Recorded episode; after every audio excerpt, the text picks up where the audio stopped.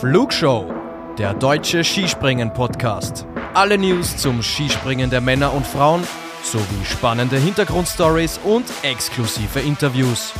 Präsentieren euch Tobias Ruf und Luis Holuch. Servus, liebe Skispringen-Fans. Hi, herzlich willkommen zu einer neuen Ausgabe der Flugshow und es geht natürlich heute um das Bergisel-Springen in Innsbruck, aber wir wollen auch über die Damen sprechen, ziehen eine kurze Bilanz zur Two Nights Tour und sprechen am 4. Januar über das, was dann heute auch zu Ende gegangen ist, nämlich der Weltcup in Villach mit zwei Springen. Genau, frisch aus dem Eurosport-Kommentar ist er jetzt zu uns gekommen und unser Mann natürlich vor allen Dingen für das, was in Villach passiert ist. Hi, Servus, lieber Louis Holuch. Servus Tobi, ich grüße dich. Ja, so viel zum Ruhetag bei der Vierschanzentournee. Kein Ruhetag für dich, denn du hast für Eurosport 2 die Springen der Damen in Villach kommentiert. Wir nehmen uns doch da mal ganz kurz mit. Wie ist es denn so ähm, jetzt dann im Endeffekt? Du hattest ja schon Erfahrungen als Kommentator für Livestreams, aber das Ganze jetzt auch im Fernsehen zu machen, ist dann schon noch mal was Besonderes, oder? Ja, kann man schon sagen. Allein, äh, weil es irgendwo auch mal ein Kindheitstraum war von mir, im, im, deutschen Fernsehen mal zu, zu kommentieren. Das ist jetzt schön, dass der so in Erfüllung gegangen ist. Ähm, es ist sehr intensiv, was die Vorbereitung angeht, äh, kann man sagen. Also da geht dann schon immer jetzt im direkten Vorfeld auf jeden Fall mal einen Tag drauf, äh, wo man sich mit den Dingen beschäftigt. Es ist für mich auch noch ein bisschen ungewohnt, äh, einen Co-Kommentator zu haben. Das hatte ich bis dato auch nicht. Ich habe es bislang immer alleine gemacht, äh, das Zusammenspiel. Aber es klappt äh, wunderbar mit dem sehr geschätzten Kollegen Hans-Peter Pohl, der es mir da auch echt äh, leicht macht, mich da zu entfalten. Und ähm, ja, ich denke, wir haben zwei interessante Springen gesehen. Ähm, wir haben es, glaube ich, auch ganz gut rübergebracht. Das Feedback bislang war sehr, sehr positiv und ja, macht einfach sehr viel Spaß, diese Aufgabe.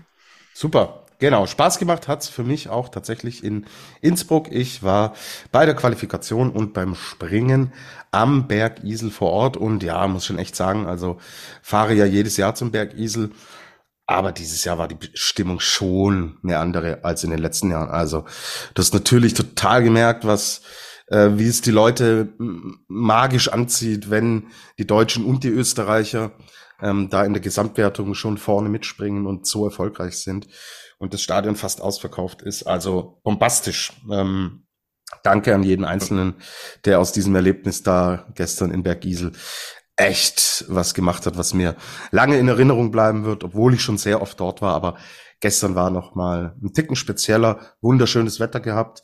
Mai, der Wind, der gehört halt dazu. Er ist nervig, aber er ist halt irgendwie Teil der DNA am Berg Isel. Aber ansonsten waren die Bedingungen echt traumhaft. Sonnenschein gehabt. Ja, trocken ist es geblieben. Also war wirklich cool. Hat sehr, sehr viel Spaß kam, gemacht. Kam auch echt super rüber am Bildschirm. Also es hat riesen Spaß gemacht, das, äh, das zu gucken, was da, was da los war, wie die Leute Außenfüllerei und Unterhaltung da sitzen die, die Moderatoren da vor Ort echt äh, Maßstäbe. Das ist echt grandios, wie sie die Zeit da überbrücken. Teilweise ja sogar so, dass die Springer noch mit animieren, weil sie irgendwie versuchen, die Stimmung noch äh, heißer werden zu lassen. Ich dachte teilweise, oh, wir sind hier irgendwie bei einem EDM-Festival oder so. Aber das war schon, das war schon echt leiwand, hat echt Bock gemacht. Genau, gibt's auch coole Video, äh, Videos auf Social Media. Kollege Granerüth da ganz vorne mit dabei. Der Einpeitscher, ja. Der Einpeitscher und ja, zeigt wieder mal, was er für ein Typ ist. Wir haben natürlich schon äh, über ihn sportlich auch gesprochen und das will nicht funktionieren. Das wird auch so schnell, glaube ich, nicht funktionieren. Aber er nimmt das wirklich cool und ähm, ja, akzeptiert das und hat da eine coole Show wie ja, viele andere auch im Endeffekt da hingeliefert. Also Innsbruck. Schauen wir uns dann natürlich erstmal das an, was sportlich passiert ist. Jan Hörl bringt den Berg Isel zum Explodieren, denn er gewinnt relativ deutlich 8,8 Punkte. Die Streuung ist nämlich nicht so groß in Innsbruck, also dafür hat er wirklich ähm, mit einem recht deutlichen Vorsprung, wie ich finde, gewonnen. 8,8 Punkte vor Ryoyo Kobayashi der sich hier auf dem zweiten Platz bei der Vierschanzentournee in den Einzelspringen einnistet. Ja, war an jeder Station jetzt Zweiter und vor Michael Heiberg, aber jede Station Zweiter. Am Ende bist du Erster. Also man kann diese Vierschanzentournee, das gab's natürlich alles schon, auch gewinnen, ohne ein Einzelspringen zu gewinnen. Und ähm, das zeigt natürlich zwei Dinge, wie ich finde. A, er ist unheimlich stabil. Also er hat sein System wieder voll gefunden. Das ist der Jojo, den wir vor vier Jahren und vor zwei Jahren hatten. Wenn ich, wenn ich mich jetzt nicht vertue, ihr wisst, was ich meine. Er hat uns schon mal zwei Saisons gezeigt, in denen er eben so stabil war. Und das ist er jetzt wieder. Du erinnerst dich an unsere Saisonvorschau. Und wir hatten alle schon so ein bisschen das Gefühl, und ich hatte es ja auch mit den Ergebnissen aus dem letzten Saisondrittel der vergangenen Saison auch so ein bisschen, habe ich gesagt, hey Leute, irgendwas ist da schon wieder ja am Brodeln. Und er bestätigt im Endeffekt das, was wir vermutet hatten und ist einfach komplett gefestigt im System. Er ist mental voll auf der Höhe. Es ist auch durch und dank Renny Kaido, der mir immer besser gefällt, der es noch nicht konstant bringt, aber der punktuell zeigt, wie gut er nämlich ist und sein kann. Und dass er im Endeffekt dann mit äh, Kobayashi, dass Kobayashi da auch wirklich mit ihm einen sehr guten Sparringspartner hat. Und all das, diese mentale Stärke, die Ruhe, die er hat und die er ausstrahlt, führt halt dazu, dass er jetzt die, äh, die Gesamtwertung der Vier-Schanzentournee mit 4,8 Punkten anführt. Was ich aber eigentlich noch sagen wollte, also diese dreimal Zweiter zeigt eben die Konstanz, aber dreimal Zweiter zeigt auch, er ist schlagbar. Er war in Oberstdorf schlagbar, er war in Garmisch schlagbar und er war in Innsbruck schlagbar. So, deswegen komme ich jetzt darauf hinaus, weil so ein bisschen viele, ich höre in meinem Umfeld so, ach Mensch, das wird er nicht schaffen. Der Kobayashi ist zu gut. Der Kobayashi ist zu stabil. Ja, aber er hat noch kein Springen gewonnen. Der Kobayashi ist schlagbar. Jan Hörl hat ihm in Innsbruck 8,8 Punkte abgenommen, liebe Leute. Er führt 4,8 Punkte vor Andy Wellinger. Sind 2,5 Meter. So. In Bischofshofen. Mit der Streuung auf dieser Schanze, da ist alles möglich. Also, ich weiß nicht, wie du die Ausgangslage jetzt aus deiner Sicht bewertest, aber ich bin total zuversichtlich. Interessant. Äh, dann nehmen wir jetzt heute mal zwei komplett gegensätzliche Positionen ein, weil mein Gefühl mir sagt, äh, er wuppt's nach Hause. Also irgendwie ähm, wirkt er so in sich ruhend und ähm, auch ganz anders als viele seiner Mitkonkurrenten, denen du anmerkst, dass gerade für Schanzentournee ist, dass die völlig unter Strom stehen und er ist halt einfach so locker, weiß genau, was er zu tun hat. Und ähm, deswegen tue ich mich da schwer, dass Andreas Wellinger ihm äh, diese Punkte tatsächlich noch abnehmen wird. ähm, auch wenn du richtig sagst, natürlich klar, er, er ist schlagbar. Das, das, äh, sieht man in der ganzen Saison. Er hat ja in der ganzen Saison noch kein Springen gewonnen. Der hat noch kein Weltcup-Springen gewonnen. So. Ähm, ja, also ich verstehe total, woher du kommst, aber mein Gefühl sagt mir, dass das am Ende trotzdem reichen wird für ihn.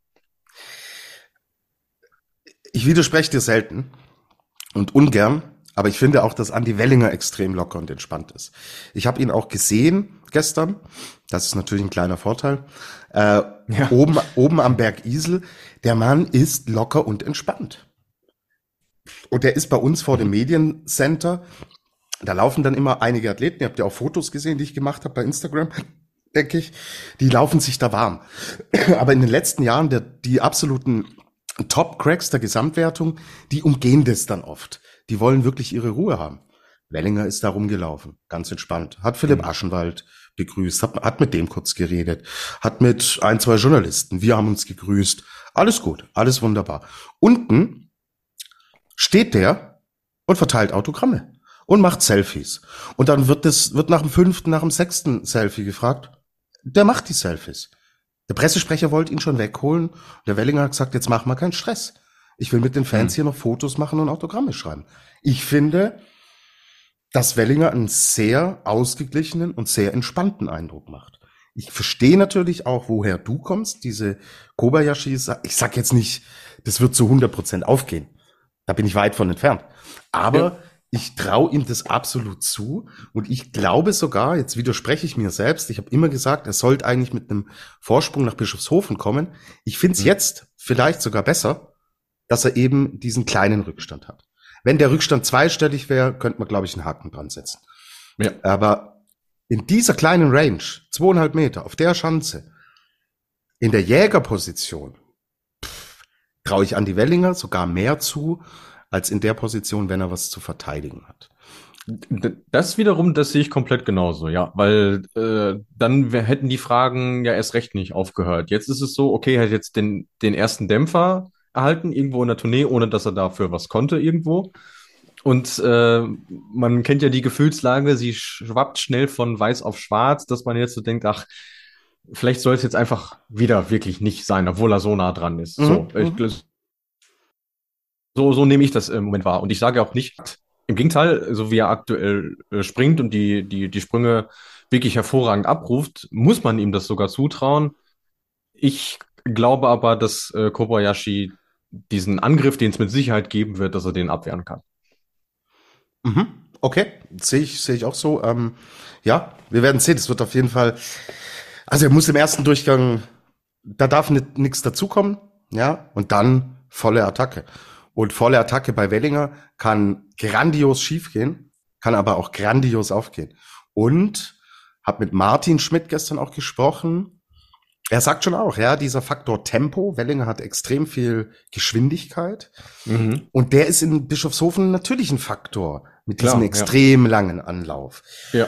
Und das ist ein Punkt, der dann schon für ihn sprechen kann. Also ähm, ja, also warum könnte man jetzt könnte man jetzt stundenlang äh, spekulieren, was passieren könnte, in welche Richtung es äh, sich entwickeln könnte. Die Chance liegt beiden, da sind wir uns einig. Also ja. ich meine, das sind jetzt 4,8 Punkte. Ja, das heißt, sie sind beide eigentlich auf einem identischen Level, die zwei. So und dann ist es Tagesform, dann ist es ein Weltcup und ähm, in dem alles möglich ist. Also ich freue mich total drauf. Wird, wird ein Riesending, weil so eine knappe Konstellation bei einer Vierschanztournee hat man sehr lange nicht mehr.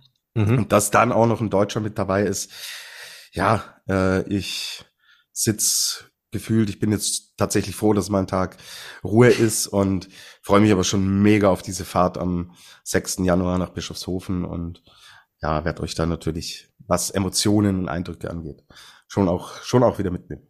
Ja, ich habe auch tierisch Bock, muss ich sagen, allein weil ich die Schanze auch echt gerne mag, einfach weil sie so so anders ist als vieles andere, was wir im Weltcup haben. Und dass das die letzte Station der Vier-Schanzentournee ist, äh, setzt dem Ganzen irgendwo die Krone auf.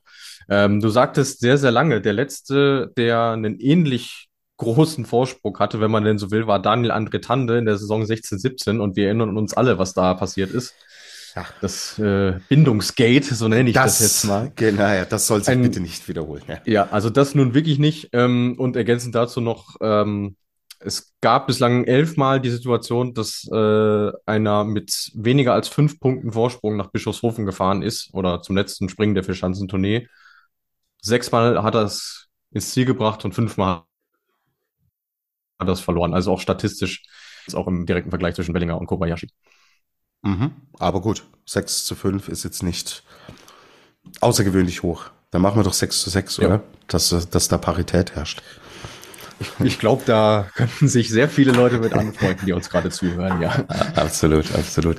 Genau, die Paula hatte uns eine Mail geschrieben, da haben wir jetzt schon fast alle Fragen beantwortet. Ähm, sie wollte noch wissen, was das, für was das 4ST in der Grafik steht. Ähm, haben wir gerade schon drüber gesprochen. Das steht für Platzierung und Rückstand auf den Führenden in der, äh, also Platzierung in der Vierschanzentourneewertung und entsprechend der Rückstand dann auf den Führenden. Ganz kurz will ich sprechen über Österreich, über Jan Hörl.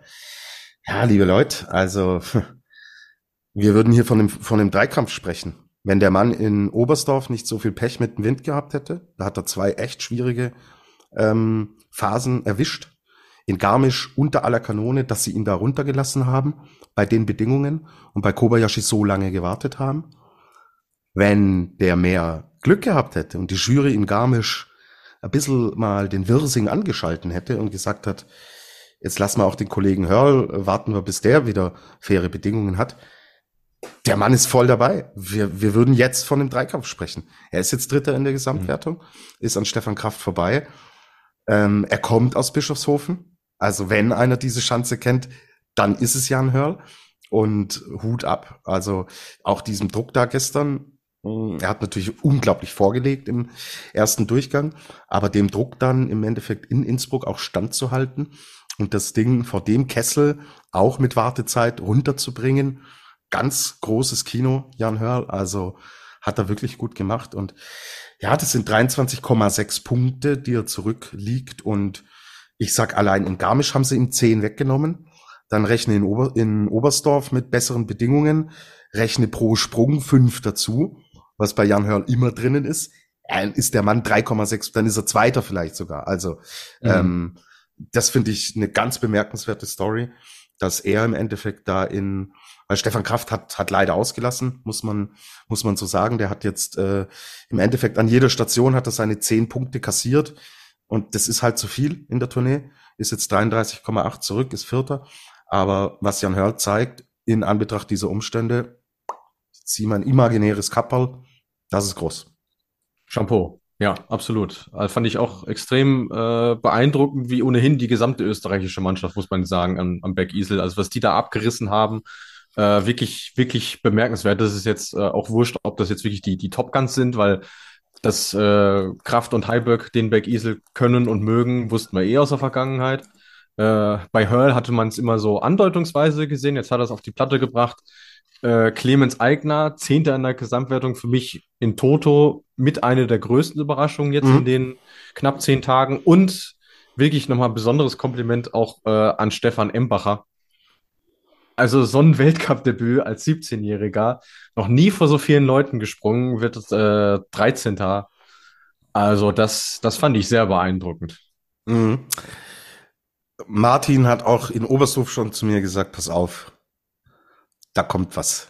Ja, ja. Stefan Embacher äh, yes. hat Alpencup gewonnen, FIS Cup äh, Springen gewonnen, hat COC, COC. Springen äh, gewonnen, musste auch noch mal zurück. Ja, war ja. schon mal im COC musste dann auch wieder zurück in den FIS Cup und so weiter. Heißt, er hat auch schon mit, mit Rückschlägen gelernt, umzugehen. 17 Jahre, hat sich da auch vor den Mikrofonen echt cool und lässig ähm, präsentiert.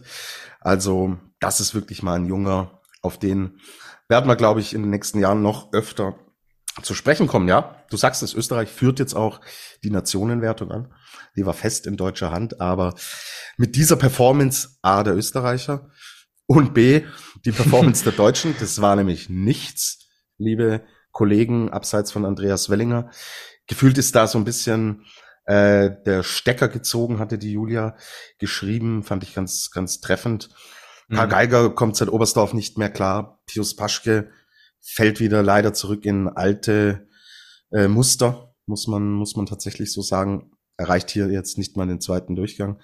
Ähm, ja, Philipp Raimund geht irgendwie auch so ein bisschen die Leichtigkeit ab. Stefan Laie zeigt uns teilweise sehr gute Sprünge. Dann sind aber auch echt wieder ein paar Nieten mit dabei.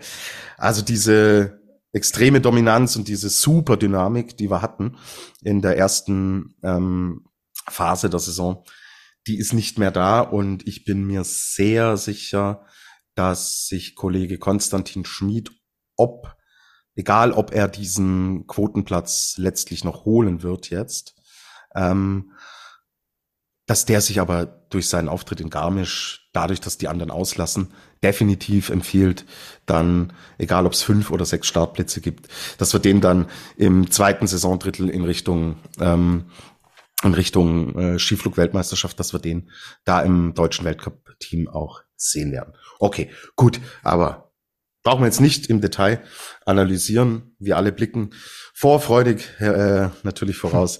Jetzt geht's erstmal am 5. Januar gibt's die Qualifikation in Bischofshofen 16.30 Uhr und traditionell Dreikönigstag 6. Januar das große Finale. So, gehen wir rüber zu den Damen. Das große Finale bei der Vier-Schanzentournee. Wie groß, lieber Louis, schätzt du denn jetzt das ein, was wir zum allerersten Mal gesehen haben? Tonight's Tournament. Gut, erfolgreich. Wo hakt's vielleicht noch? Wie fällt dein Fazit aus?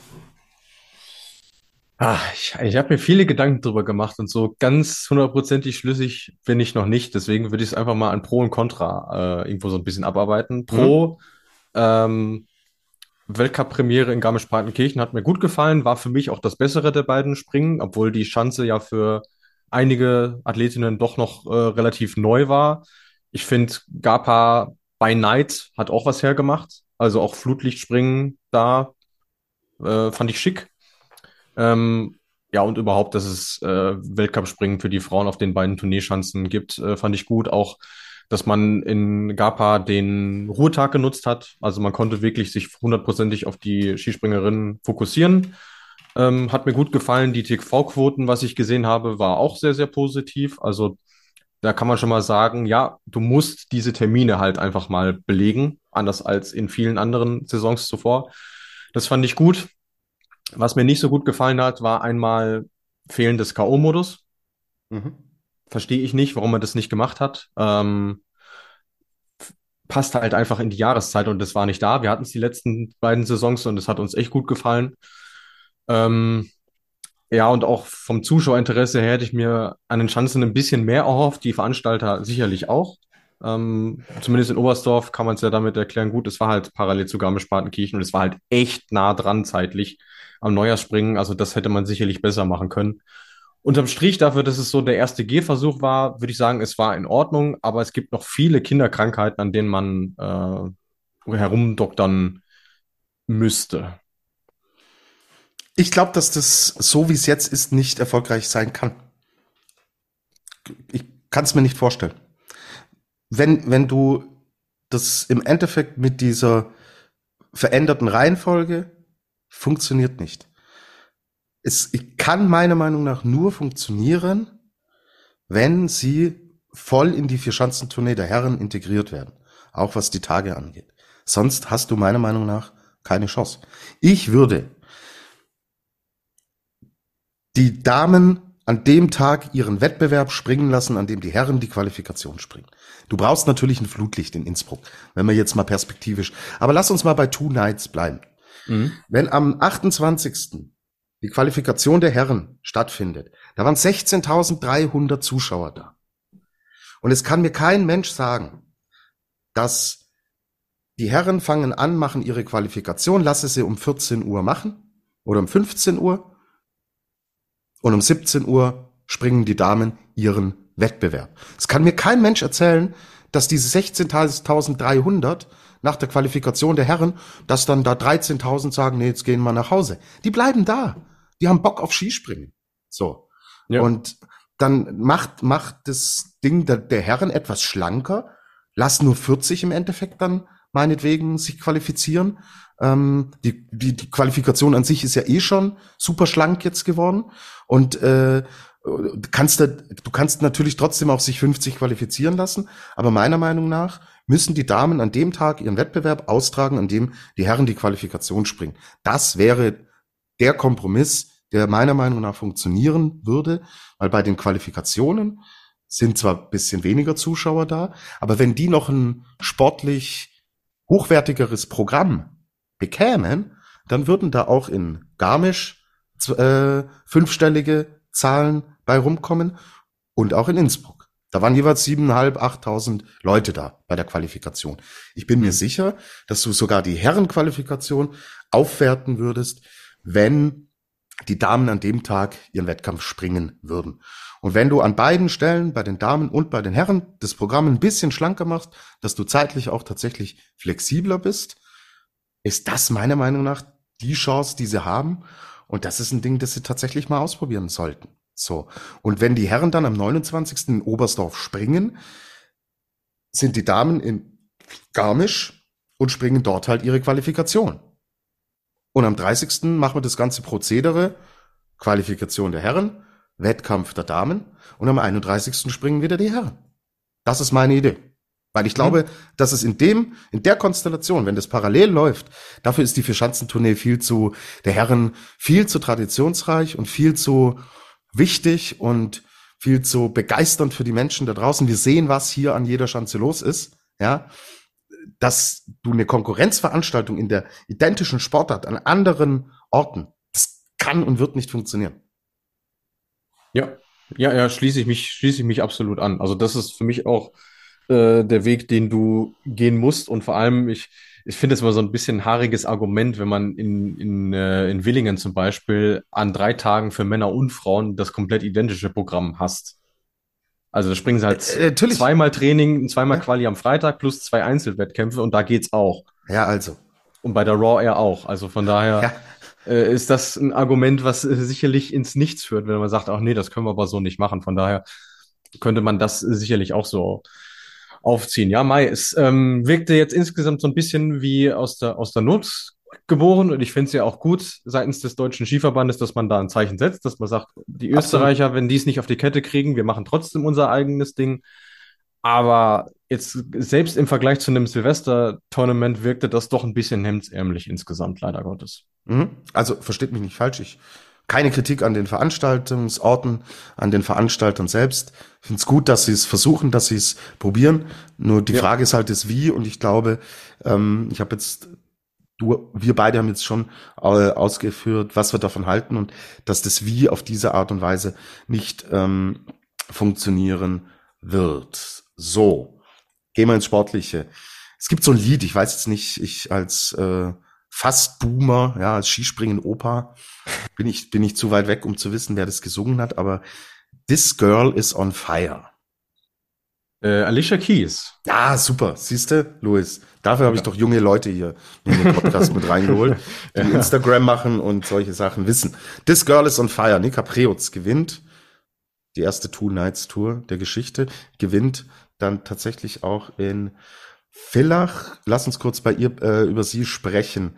Ähm, This Girl is on Fire. Hat Alicia ja. Keys da, wenn wir äh, das Ganze im Endeffekt Nika Preutz, die sogar zweimal, jetzt sehe ich es in, ich komme schon ganz durcheinander mit so viele Ergebnislisten, wie ich gesehen habe in, in den letzten Tagen. Also sie gewinnt in Garmisch-Partenkirchen, sie gewinnt zweimal in Villach. Wenn man das Ganze als künstliche Vier-Schanzentournee an, äh, anlegen würden, hätte sie drei von vier, also hat sie drei von vier Springen in diesem kurzen Zeitraum gewonnen. This Girl ist sowas von on fire.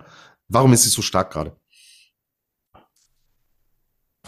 Sie kann es selber nicht mal so richtig erklären, aber es ist, es ist einfach ähm, ja so eine innere Entschlossenheit und Lockerheit, die sie sehr gut ineinander vereint. Also ich habe ich hab heute in meinem Kommentar gesagt, die bringt so schnell nichts aus der Fassung. Also es ist wurscht, ob der Wind jetzt von vorne weht, aber von hinten weht, ob die Jury vor ihr verkürzt oder so. Das ist der Moment völlig Wumpe, auf Deutsch gesagt. Und äh, die ist halt in der Lage, die Sprünge super konstant abzurufen. Und mein, schaut euch die Vorsprünge an, mit denen sie in Villach gewonnen hat.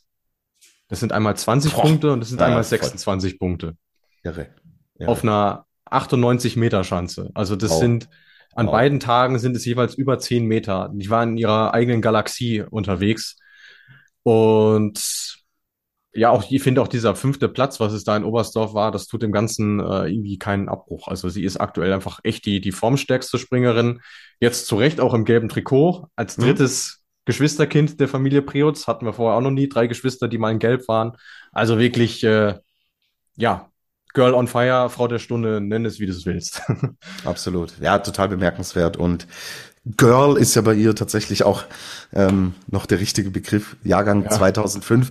Also sie ist wirklich noch äh, eine sehr, sehr junge Athletin und ähm, die jetzt in dieser Saison im Endeffekt, über was haben wir gesprochen? Hm, ich glaube, mein Gesamtweltcups-Tipp war auch Nika, auch aus Slowenien, aber nicht Preoz mit Nachnamen, sondern Krishna. Emma Klinitz war bei euch, glaube ich, recht weit hoch im Kurs gestanden. Ja. Der Name Nika Preoz ist aber nicht gefallen.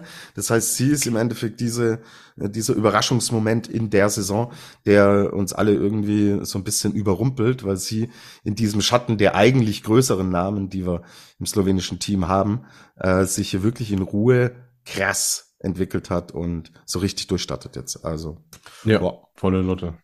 Ja, ich sag mal, es war vor, vor, bevor wir jetzt nach Villach gefahren sind, dachte ich so, ach, das könnte eigentlich so echt eine sehr interessante Saison werden, weil du nicht genau wusstest, okay, wer, wer ist denn jetzt eigentlich so die Nummer mhm. eins aktuell? Aber mhm. das Statement, was Nika Preutz jetzt gesetzt hat, haben wir in diesem Saisonverlauf noch von keiner anderen Springerin gesehen. Ja. Das war so Kraft, Kraft am Anfang bei den Herren, aber da ja. hat es jetzt auch wieder eingependelt, so dass es nicht zu, äh, vorherzusagen ist.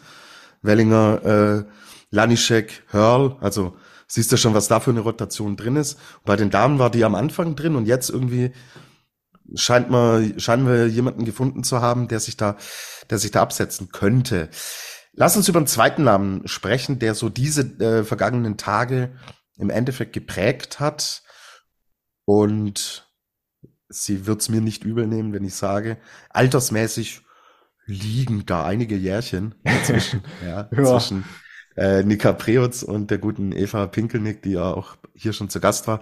Könnt ihr natürlich immer noch, könnt ihr natürlich immer noch anhören, lohnt sich total. Also wenn ich es jetzt mal so kurz hochrechne.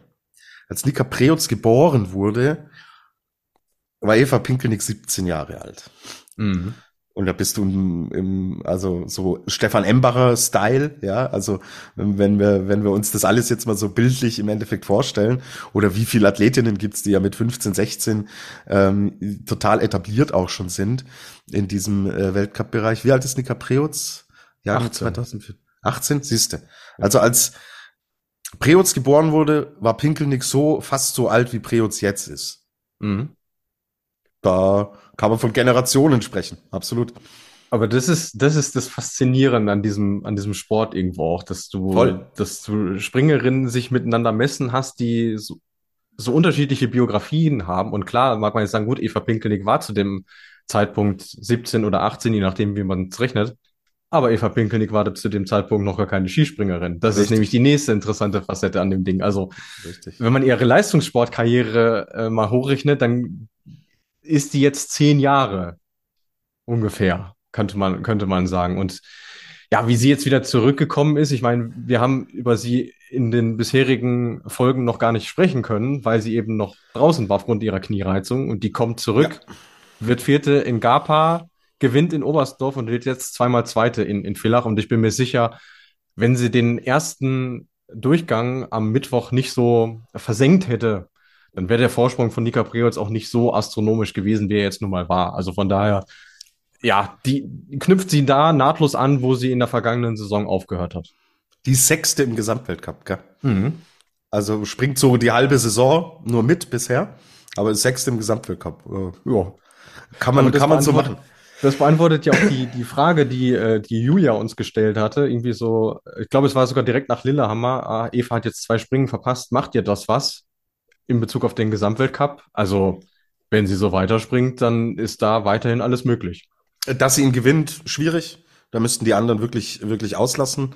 Gerade auch Nika Preutz. Ähm, aber da Richtung Stockholm noch zu gehen, absolut ja. möglich. Ja. Super, sehe ich auch so. Gut. Name Nummer drei. Ähm, cooler Mix auch. Äh, Jetzt haben wir schon über äh, Generationen, über Alter gesprochen. Ja, gut, sie ist äh, eher näher dran an Nika Preutz als an Eva Pinkelnick, die gute Abigail Strait. Aber der große Name, den wir alle im Endeffekt genannt hatten, auch in der Vorschau, war eher Alexandra Lutit. Aber Abigail Strait macht sich gerade auf, die Nummer eins Kanadas zu sein. Mhm. Ja, es äh, kam aber sehr überraschend, muss man sagen, weil äh, bis jetzt zur Weihnachtspause lief die mhm. Saison für sie nicht nach Wunsch. Ähm, da ist sie doch unter den Erwartungen geblieben, aber äh, genau diese Pause scheint ihr echt gut äh, getan zu haben, dass sie auch mal wirklich Abstand vom Springen gewinnen konnte und das mal so ein bisschen sacken lassen konnte. Ähm, aber Trainer Janko Zwitter hat immer gesagt, es fehlt nicht viel. Es fehlt nicht viel. Und äh, mit dem Podest in, ja, es müsste, entweder was nach Gapa oder nach Oberstdorf, ähm, war es dann auch so, okay, jetzt, jetzt hat sie es selber vielleicht auch begriffen und sie war jetzt auch in der Lage, das nach Villach zu transportieren, auch wenn der Wettkampf heute ja nicht so ideal war. Aber sie ist zumindest technisch äh, beständig, was Alexandra Lutet leider in Villach echt abgegangen ist. Also sie hat sich gestern im ersten Durchgang hat sie es übertrieben, ist dann bei der Landung gestürzt. Ähm, zum Glück glimpflich davongekommen und heute auch ganz gut zurückgekommen.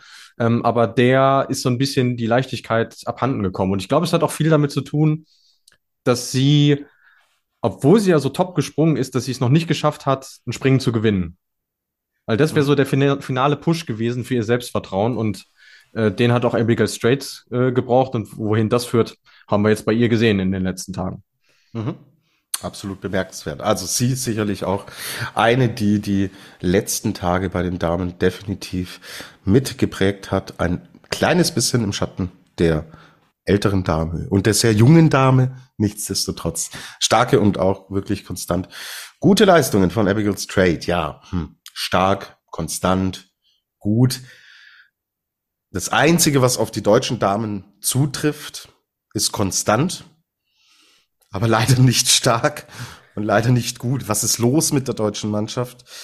wir hatten so große Hoffnungen, dass, äh, dass das im Endeffekt so weitergeht und Katharina Schmid, Selina Freitag, wir haben zwei heiße Eisen da im Feuer, wenn es um den Gesamtweltcup geht und ähm, ja, ich schaue jetzt auf die Liste. Boah, die beste Deutsche, die besten Deutschen liegen gemeinsam mit 128 Punkten auf dem 16. Rang in der Gesamtwertung sind mhm. Katharina Schmid und Anna Ruprecht und Selina Freitag, die ich noch auf Platz zwei, glaube ich, sogar in der Gesamtwertung ja. getippt hatte, ist 18.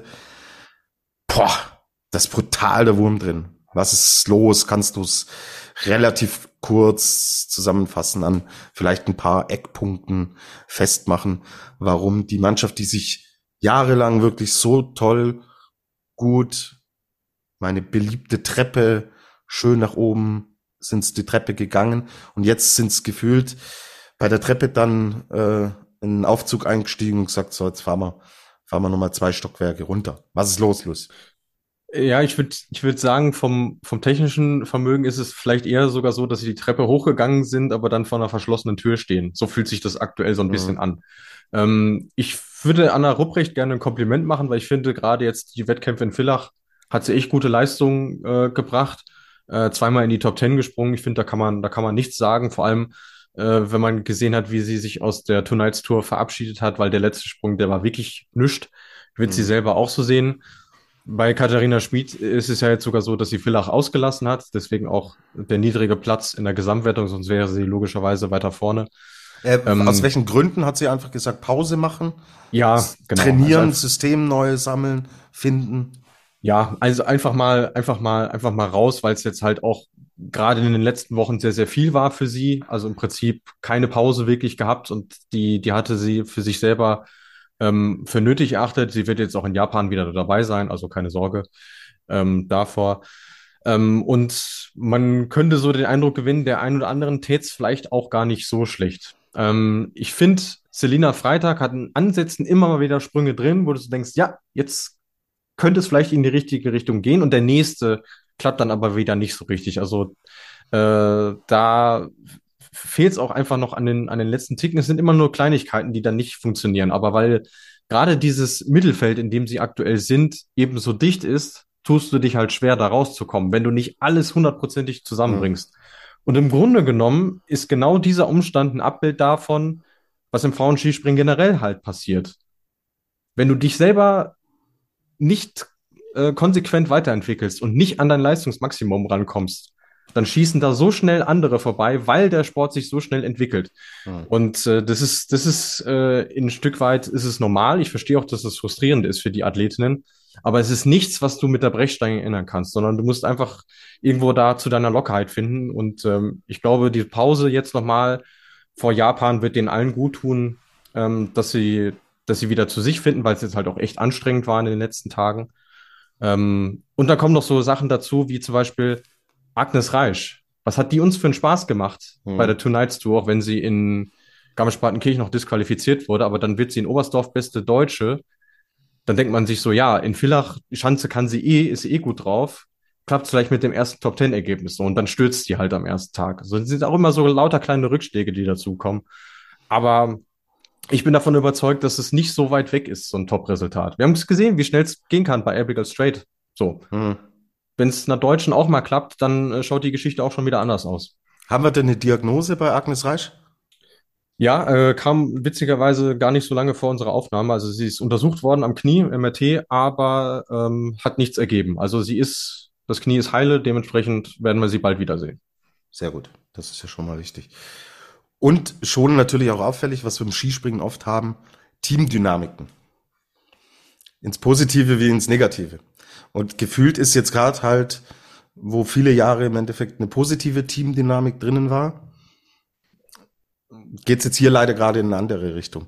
Das sehen wir ja an äh, geschlechterübergreifend, sehen wir das ja auch immer wieder bei, bei Nationen, wo du dann im Endeffekt sagst so, ja, da läuft's einfach in der Mannschaft stimmt alles, die ziehen sich mhm. gegenseitig hoch. Und dann kann natürlich auch so ein gegenteiliger Effekt entstehen, ähm, wie wir ihn, wie wir ihn jetzt hier sehen und wie wir ihn jetzt haben. Und äh, ich sag mal, Team Norwegen jetzt in der Abwesenheit von Erin Maria Quandal Mhm. ist auf einem ähnlichen Weg. Also die leben aktuell wirklich von dieser, von dieser Ausnahmeathletin, deren Situation ja wirklich außergewöhnlich ist. Auch sie war jetzt nicht in Villach mit dabei. Und deswegen liest sich das norwegische Ergebnis auch so schlecht, wie es halt war. So, Mhm. und da gewinnt man auch so den Eindruck, jetzt anders als bei den Deutschen, da springt wirklich nur das Herz mit und nicht der Kopf. Sie schaffen es Mhm. einfach nicht, ähm, ihren Sprung auf die Schanzen anzupassen. Den Deutschen gelingt das, aber sie brauchen halt leider Gottes manchmal einfach zu lange dafür. Mhm. Thema Trainerwechsel. Meinst du, das spielt schon noch irgendwie eine Rolle? Hat es Unruhe reingebracht? Wie ist dein Eindruck? Ja, ganz sicher wird das, wird das Unruhe reingebracht haben, weil es ja auch einfach vom Zeitpunkt her wirklich so nah am Saisonbeginn dran war irgendwo. Dann hast du ja eh die Ungewissheit, hey, wo stehe ich jetzt am Anfang der Saison? Wie viel ist das eigentlich wert, was ich mir jetzt in den letzten Wochen aufgebaut hat? Dann kommt halt der Co-Trainer rückt dann quasi auf und sagt, ich bin jetzt der Chef und der hat vielleicht noch mal eine, eine andere Herangehensweise, eine andere Idee, da vielleicht noch mal ein Detail zu verändern und ja, wenn du diese dieses Gefestigte halt eben nicht hast und da kommen die Ergebnisse auch nicht, dann ja, natürlich bringt das so ein bisschen deinen inneren Kompass durcheinander. Mhm. Gut, okay. Wir werden sehen, wie es diesbezüglich dann weitergeht. So, wir haben beide viel gearbeitet, Luis. Ähm, es wird Zeit, dass wir mal versuchen, uns irgendwie ansatzweise ein bisschen zu erholen. Deswegen haben wir heute sehr viel äh, in eine relativ für unsere Verhältnisse kurze Folge mit reingepresst. Aber ich hoffe, für euch war alles dabei. Seht's uns nach, dass wir heute mal ein bisschen schlanker daherkommen. Ähm, wir müssen uns jetzt tatsächlich ausruhen. Ich habe das, hab das Gefühl, dass ich irgendwie das Kränkeln anfange. Das darf nicht passieren, weil am 6. Januar ähm, muss ich dahin, denn ich glaube, wir alle sind heiß auf das, was passieren wird. Die Damen machen jetzt erstmal Pause. Da geht's dann in Sapporo weiter, in Japan, Genau. zwischen dem z- 12. und 14. Januar, wie ich das hier so sehe. Die Herren, das wisst ihr alle, habe ich schon gesagt. Fünfter die Quali, sechster Bischofshofen, das große Finale. An euch da draußen noch. Ich habe, ihr hattet uns vor längerer Zeit mal gefragt, was ist denn im norwegischen Skispringen los? Mit äh, Sponsoring und so weiter und so fort. Ich habe gestern ein sehr cooles Gespräch mit einem norwegischen Kollegen geführt. Das werde ich nochmal in Ruhe aufarbeiten und die Ergebnisse meiner Recherche für euch dann in den kommenden Wochen hier präsentieren. Genau, dann, ich kann dich nicht gehen lassen ohne finalen Tipp. Du hast es ja schon angedeutet. Ja, Du sagst, Ryo Kobayashi gewinnt die Verschanzentournee sage und ich ja. sage, Andreas Wellinger gewinnt die Verschanzentournee und am Ende macht der Hörl die Nika Preutz und nimmt dem 26 Punkte ab und dann ist es Jan Hörl. Alles gut, wir werden sehen. Ähm, auf jeden Fall Daumen drücken. Danke äh, dir, lieber Louis, dass du trotz des vielen Arbeitens noch ein paar Minuten für uns hier gefunden hast und euch da draußen vielen Dank fürs Interesse. Wir freuen uns auf den 6. Januar. Daumen drücken. Und in der nächsten Episode Flugshow werden wir wissen, wer den goldenen Adler geholt hat. Liebe Leute, danke Louis für heute. Danke auch dir, lieber Tobi. Fliegt's, soweit's geht. Ciao.